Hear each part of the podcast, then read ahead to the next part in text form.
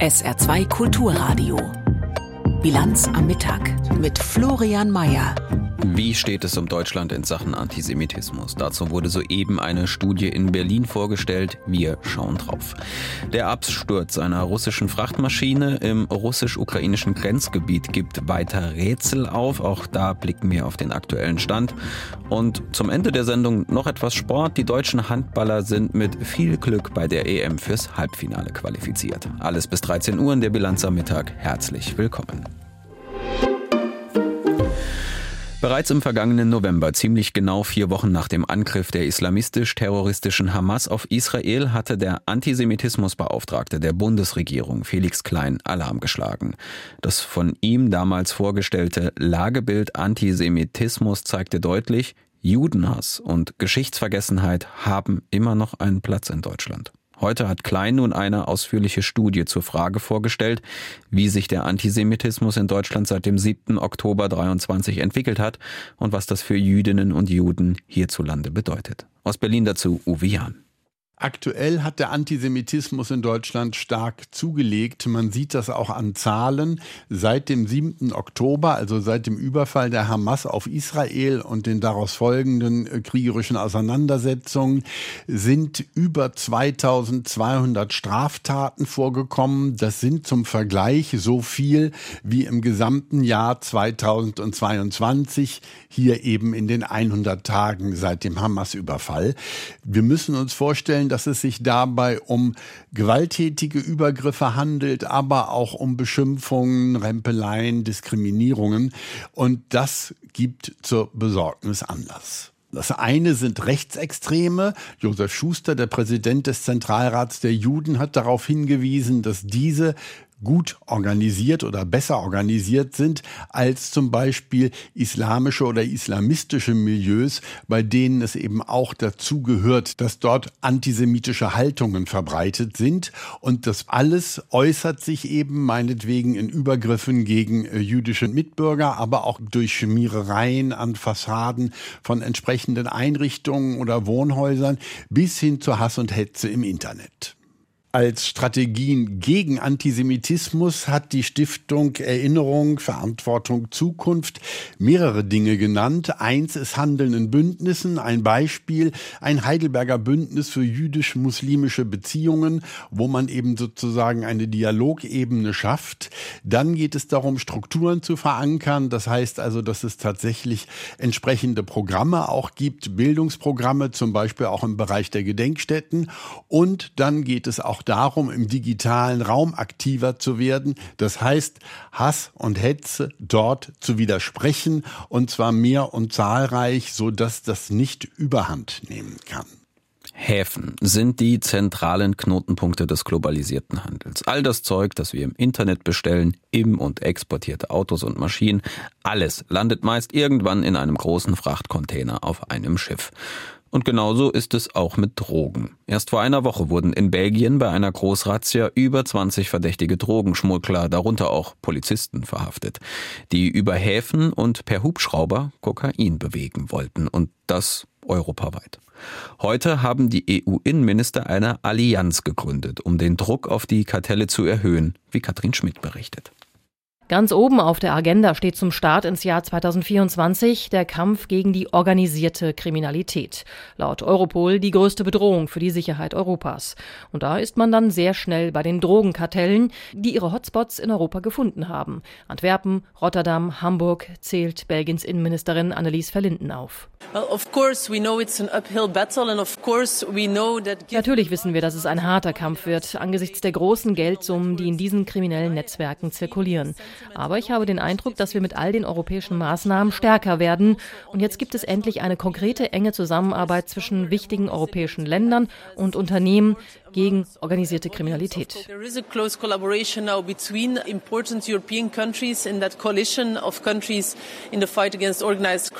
Und das ist der erste große Punkt auf der Agenda zur inneren Sicherheit in Europa, den EU-Innenkommissarin Ylva Johansson im Oktober vergangenen Jahres präsentiert hat und der jetzt in die Praxis übergeht.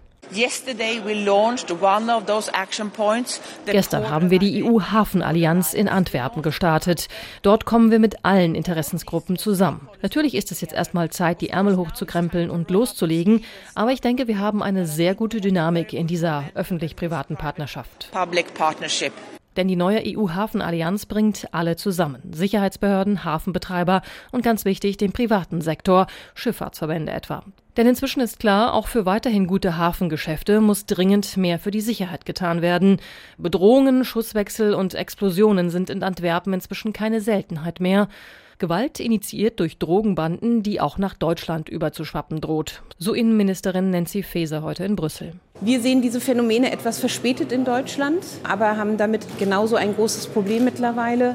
Und es geht jetzt darum, einmal als Rechtsstaat sehr hart zu handeln, aber auch diejenigen resilienter zu machen, die im Alltag damit konfrontiert sind, sprich die Hafenmitarbeiterinnen und Mitarbeiter, dass die auch nicht anfällig sind für Korruption und die Ansprache von diesen Drogenkartellen.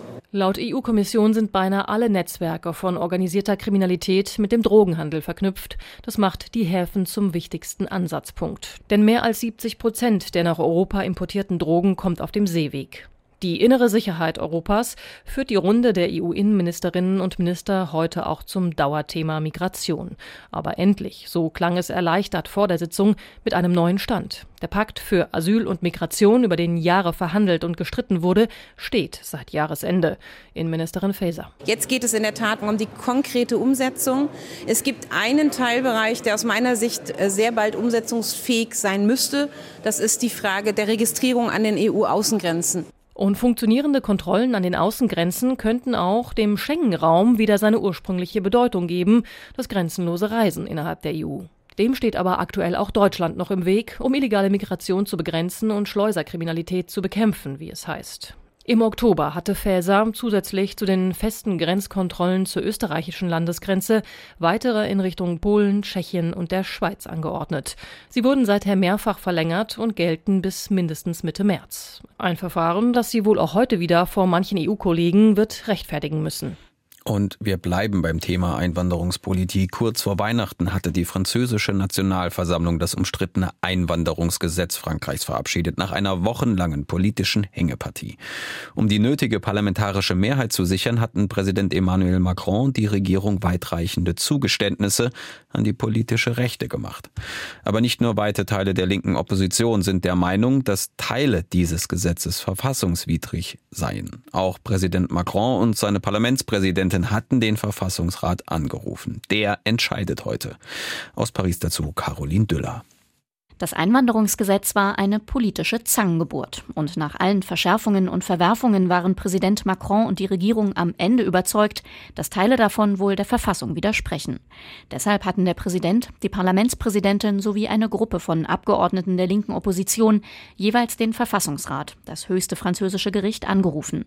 Bei 44 der knapp 90 Artikel des Gesetzes wird die Verfassungsmäßigkeit angezweifelt. Als besonders umstritten gelten die Einwanderungsobergrenzen, die das Parlament jährlich festlegen soll, oder die Verschärfungen beim Familiennachzug. Auch die geplanten Änderungen bei Sozialleistungen für Ausländer werden in Frage gestellt. Ab wann Ausländer in Frankreich ein Anrecht auf diese Leistungen haben, soll in Zukunft von der Aufenthaltsdauer abhängen und ob sie einen Job haben. Kritiker sagen, das widerspreche dem Gleichheitsgrundsatz.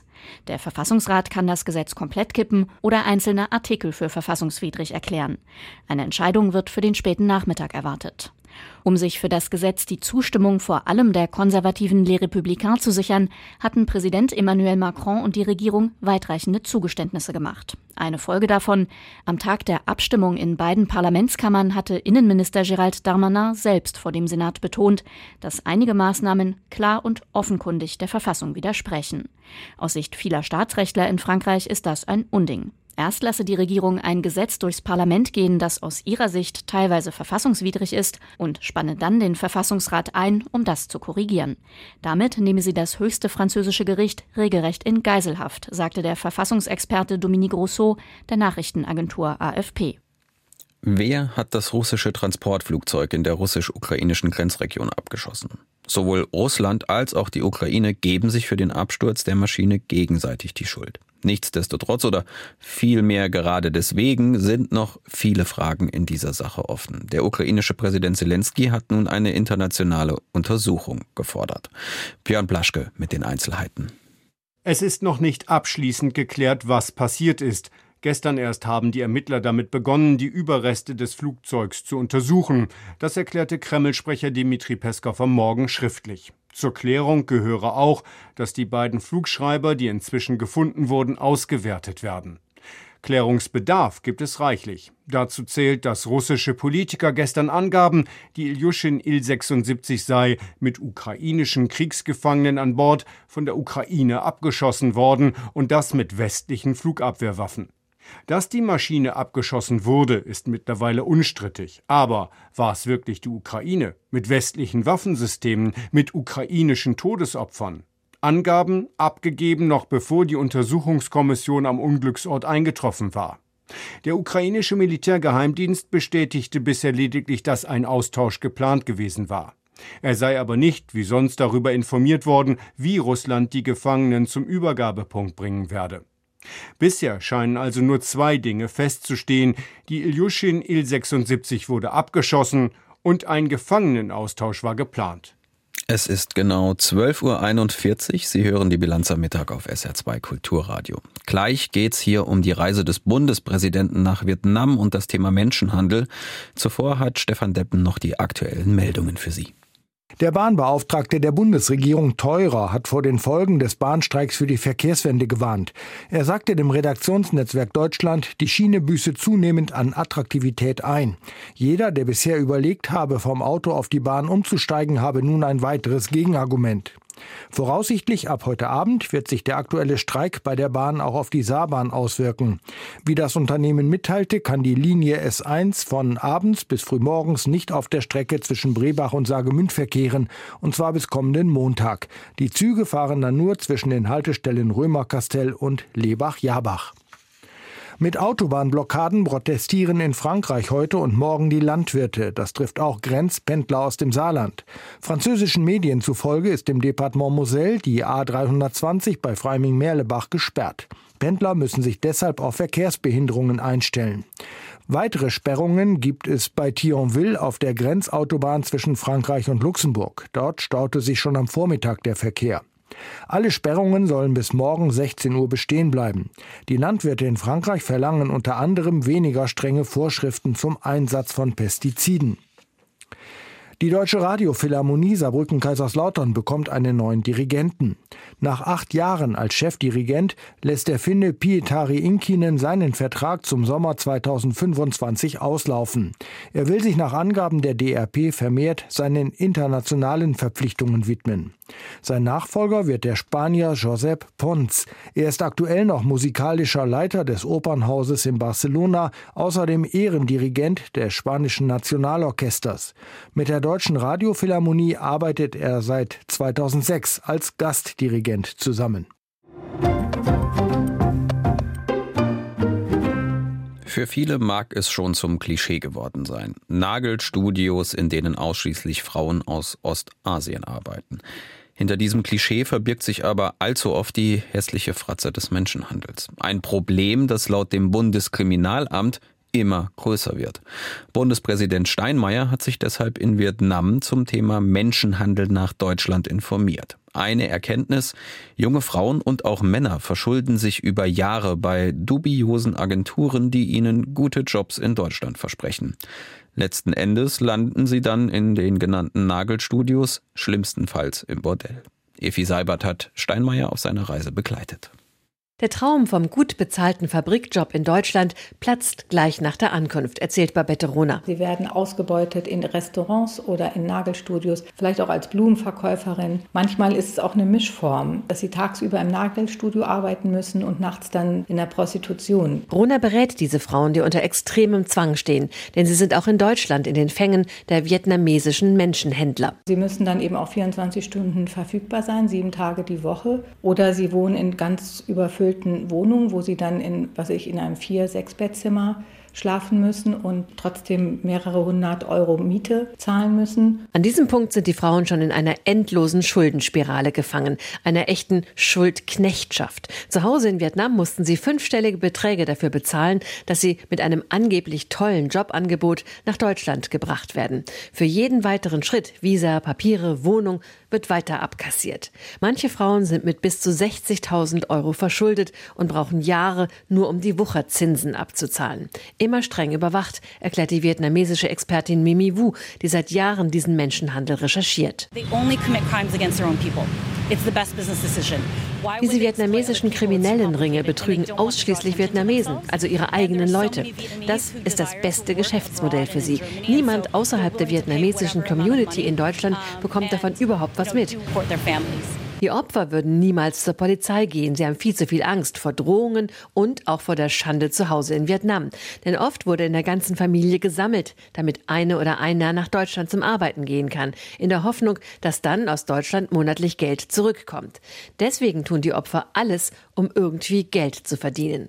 Für die deutschen Behörden ist es extrem schwierig, diese Menschenhändler zu fassen und die Opfer zu finden. Aber das Bundeskriminalamt will jetzt verstärkt dagegen vorgehen und versucht, die Strukturen aufzudecken, sagt Hans-Joachim Leon, leitender Kriminaldirektor beim BKA. Um bei Kontrollen vor Ort in Nagelstudios, in Restaurants potenzielle Opfer von Menschenhandel erkennen zu können. Das betrifft auf der einen Seite Kräfte vom Ordnungsamt, vom Zoll im Bereich Schwarzarbeit, aber auch die Kollegen der Schutzpolizei. Expertin Mimi Wu hat dafür einen Ratschlag. Behandeln Sie diese Leute als das, was sie sind, rücksichtslose Geschäftemacher. Das sind die gerissensten, skrupellosesten und kreativsten Verbrecher, die Sie weltweit finden können. Darauf sollten Sie sich einstellen. Und auch der Bundespräsident setzt sich bei seinem Besuch auf der politischen Ebene dafür ein, dass Deutschland und Vietnam gemeinsam diesen Menschenhandel bekämpfen. Wir müssen sehen, dass diese Praxis zurückgedrängt wird und möglicherweise gibt es einen Zusammenhang zwischen der Eröffnung von legalen Zugangsmöglichkeiten und der Schließung von illegalen Zugangsmöglichkeiten, an denen von deutscher und vietnamesischer Seite ausgearbeitet werden muss. Bundespräsident Frank-Walter Steinmeier im Beitrag von Hauptstadtkorrespondentin Efi Seibert. Und nicht nur der Bundespräsident ist im Ausland unterwegs, auch Außenministerin Baerbock besuch, besucht aktuell andere Länder, genauer Ostafrika. Die Reise lief zwar aufgrund eines ungeplanten Zwischenstopps in Saudi-Arabien. Eritrea erteilte keine Überfluggenehmigung, nicht ganz wie geplant. Morgen aber will sich die deutsche Außenministerin über die Lage im Sudan bei ihrer letzten Reisestation im Süden des Landes austauschen. Seit April 2000 2023 tobt dort der Krieg, hat weit über 10.000 Menschen das Leben gekostet und mehrere Millionen zu Flüchtlingen gemacht, darunter alleine drei Millionen Kinder. Anna Osius hat unter anderem eines der Flüchtlingscamps im Dschad für ihre Reportage besucht. Ein Meer aus weißen Zelten bis zum Horizont inmitten der kargen Landschaft im Osten des Tschad. Frauen in bunten Gewändern hocken mit ihren Kindern im Schatten der Zeltplanen und warten. Hier leben die, die dem Grauen entkommen sind. Drei Tage lang haben sie uns angegriffen, erzählt die sudanesische Mutter Rukaya der Nachrichtenagentur Reuters. Die Bewaffneten sind von Tür zu Tür gegangen und haben die Männer zusammengetrieben. Dann haben sie sie getötet. Auch den Vater meiner Kinder haben sie auf die Straße geholt und dort erschossen. Sie haben mir alles genommen. Ich musste mit den Kindern in den Tschad fliegen. Die Schilderungen der Grausamkeiten aus dem Krieg im Sudan reißen nicht ab. Besonders betroffen die Region Darfur im Westen des Sudan. Dort soll es seit Monaten zu ethnischen Säuberungen kommen. Manche Opfer starben durch Massenhinrichtungen oder wurden bei lebendigem Leibe verbrannt, berichtet UN-Sprecher Jeremy Lawrence schon vor Wochen. Frauen und Mädchen erzählen von sexueller Gewalt. Tausende wurden vertrieben. Die Zahl der Geflüchteten im Sudan geht insgesamt in die Millionen. Die meisten Menschen sind innerhalb des Sudans auf der Flucht, doch auch die Nachbarländer Tschad, Ägypten und Südsudan haben Millionen Flüchtlinge aufgenommen. Dort ist die Lage äußerst schwierig, ganz zu schweigen von der Situation innerhalb des Sudan, sagt Hashim Bilal von der Welthungerhilfe. Wir sprechen hier von 7,4 Millionen Menschen, die ihr Zuhause verloren haben, Nirgendwo auf der Welt wurden so viele Menschen innerhalb eines Landes vertrieben wie im Sudan. Doch Kriege wie Gaza oder die Ukraine bekommen eine viel größere Aufmerksamkeit. Wir brauchen Gelder für den Sudan. Der internationale humanitäre Hilfsplan wurde im vergangenen Jahr nur zu 30 Prozent finanziert und jetzt haben wir schon 2024. Humanitäre Organisationen haben große Schwierigkeiten, überhaupt noch Hilfe in den Sudan zu bringen, da sich die Kämpfe auf das ganze Land ausgeweitet haben. Die medizinische Versorgung soll zusammengebrochen sein. Mehr als 15 Millionen Menschen brauchen Nahrungsmittelhilfe. Wir besprechen täglich neu, wo wir hinfahren können und wo nicht, damit wir nicht am falschen Ort zur falschen Zeit landen und unsere Mitarbeiter gefährden. Manche Regionen sind völlig unzugänglich. Man muss jeden Tag neu entscheiden. Im Sudan kämpfen seit April vergangenen Jahres die Truppen des Armeechefs und de facto Machthabers al-Burhan gegen die RSF-Miliz, die von seinem ehemaligen Stellvertreter Dagalo, genannt Hemedi, befehligt wird. Die beiden Männer streiten um die Macht im Land und richten mit ihren Kämpfen in Wohngebieten ein ganzes Land zugrunde. Der RSF-Miliz, die Abkürzung steht für Rapid Support Forces, werden massive Menschenrechtsverbrechen vorgeworfen. Ihr Anführer Hemeti arbeitet deshalb offenbar an seinem Image. In Interviews gibt er sich versöhnlich. Ich bin auf der Suche nach Frieden. Ich möchte mich bei dem gesamten sudanesischen Volk entschuldigen. Verliert die Hoffnung nicht. Ich hoffe, bald herrscht wieder Frieden. Tröstliche Worte, während das Morden weitergeht. Von erfolgreichen Friedensverhandlungen fehlt bislang jede Spur. Die Kriegsparteien geben sich gegenseitig die Schuld am Scheitern sämtlicher Gespräche. Bundesaußenministerin Annalena Baerbock hat den Krieg im Sudan nun auf ihre Agenda gesetzt. Der Konflikt dürfe nicht zu einer vergessenen Krise werden, forderte die Grünen-Politikerin. Doch das ist offenbar längst geschehen. Was die Menschen im Sudan und Hilfsorganisationen vor Ort neben dem Krieg wohl am meisten belastet, sagen viele, ist das Gefühl, von der internationalen Gemeinschaft vergessen zu werden. Der ein oder andere wird sich an die Bilder sicherlich noch erinnern, als vor fünf Jahren am 25. Januar der Damm der Eisenerzmine in der brasilianischen Kleinstadt Brumadinho brach. Innerhalb weniger Minuten brach dadurch über den Ort eine Katastrophe herein. 272 Menschen sterben durch die ausgelöste Schlammlawine. Besondere Brisanz hat diese Tragödie, weil der TÜV Süd den Ausbau der Mine genehmigt hatte. Das Gerichtsverfahren in München, das die Verantwortung des TÜV Süd untersucht, läuft derzeit noch. Die Angehörigen der Verstorbenen fordern Gerechtigkeit. Insgesamt liegen rund 35 Klagen gegen den TÜV Süd vor. Der weist die Verantwortung für das Unglück zurück. Anne Herberg mit einer Bilanz. 272 joias. Presente. 272 joias. Presente. Joias, Juwelen, so nennen sie ihre Toten. Ihre Namen werden am 25. eines jeden Monats am Ortseingang der brasilianischen Kleinstadt Brumadinho laut im Chor vorgetragen.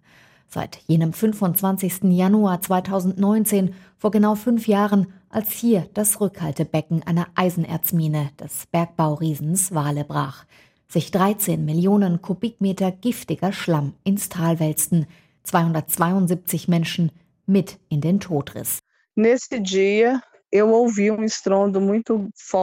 An diesem Tag hörte ich einen sehr lauten Knall. Kurz darauf klingelte mein Telefon. Es war der Nachbarbauer. Und er schrie, lauft, lauft, der Damm war gebrochen. Valeria Carnedo hatte damals mit ihrem Mann und Nachbarn eine kleine ökologische Landwirtschaftskooperative aufgebaut. Nur drei Kilometer von der Wale-Mine entfernt. Von ihrem Haus oben am Hang mussten sie zusehen, wie die anderen Grundstücke und ihre Nachbarn unter dem giftigen Schlamm begraben wurden. Es gibt keine Gerechtigkeit. Das Unternehmen Wali hat hier einen enormen Einfluss. Es gibt vor, wie der Prozess für Reparatur und Wiederaufbau geführt werden muss. Gerechtigkeit wird geschehen, wenn diese Mörder verurteilt werden. Valeria nennt die Tragödie ein Verbrechen, für das nicht nur der Minenbetreiber, Brasiliens größter Bergbaukonzern Vali verantwortlich sei, sondern auch eines der angesehensten deutschen Unternehmen, der Münchner Prüfkonzern TÜV Süd. Das brasilianische Tochterunternehmen von TÜV Süd hatte den Damm nur vier Monate vor dem Bruch geprüft und als sicher befunden. Ohne dieses Stabilitätsgutachten hätte der Betrieb in der Mine eingestellt werden müssen. Doch es wurde wieder besseres Wissen ausgestellt. Davon ist die Staatsanwaltschaft des Bundesstaates Minas Gerais überzeugt. Schwere Anschuldigungen, der TÜV Süd wies jede Verantwortung von sich. Im September 2021 zogen Angehörige auch in Deutschland vor Gericht. Im Januar 2022 wurde der Prozess dann für weitere 1173 Klagende geöffnet. Vor dem Landgericht in München fordern sie Entschädigung und Schmerzensgeld. Tom Goodhead, Anwalt der internationalen Kanzlei Pogus Goodhead, die die Opferfamilien gemeinsam mit deutschen Anwälten vertritt, ist optimistisch. The court in Germany das Gericht in Deutschland und die Richter waren sehr proaktiv, sehr engagiert und hatten ein großes Verständnis für das brasilianische Recht. Aber es braucht Zeit. Was wir hier beim Fall Brumadinho auch sehen, ist, dass große Unternehmen Unsummen in die besten Anwälte investieren, um Gerechtigkeit hinauszuzögern. Valeria Carnedo, die für ihren Einsatz bereits anonyme Drohungen erhielt, setzt große Hoffnung in die Justiz in Deutschland für die 272 Joyas, die 272 Toten der Schlammkatastrophe von Brumadinho. Und zum Ende noch zum Sport. Die deutsche Handballnationalmannschaft steht im Halbfinale der EM, obwohl sie gestern gegen Kroatien klar verloren hat. Der Bericht zum Spiel von Thomas Koos.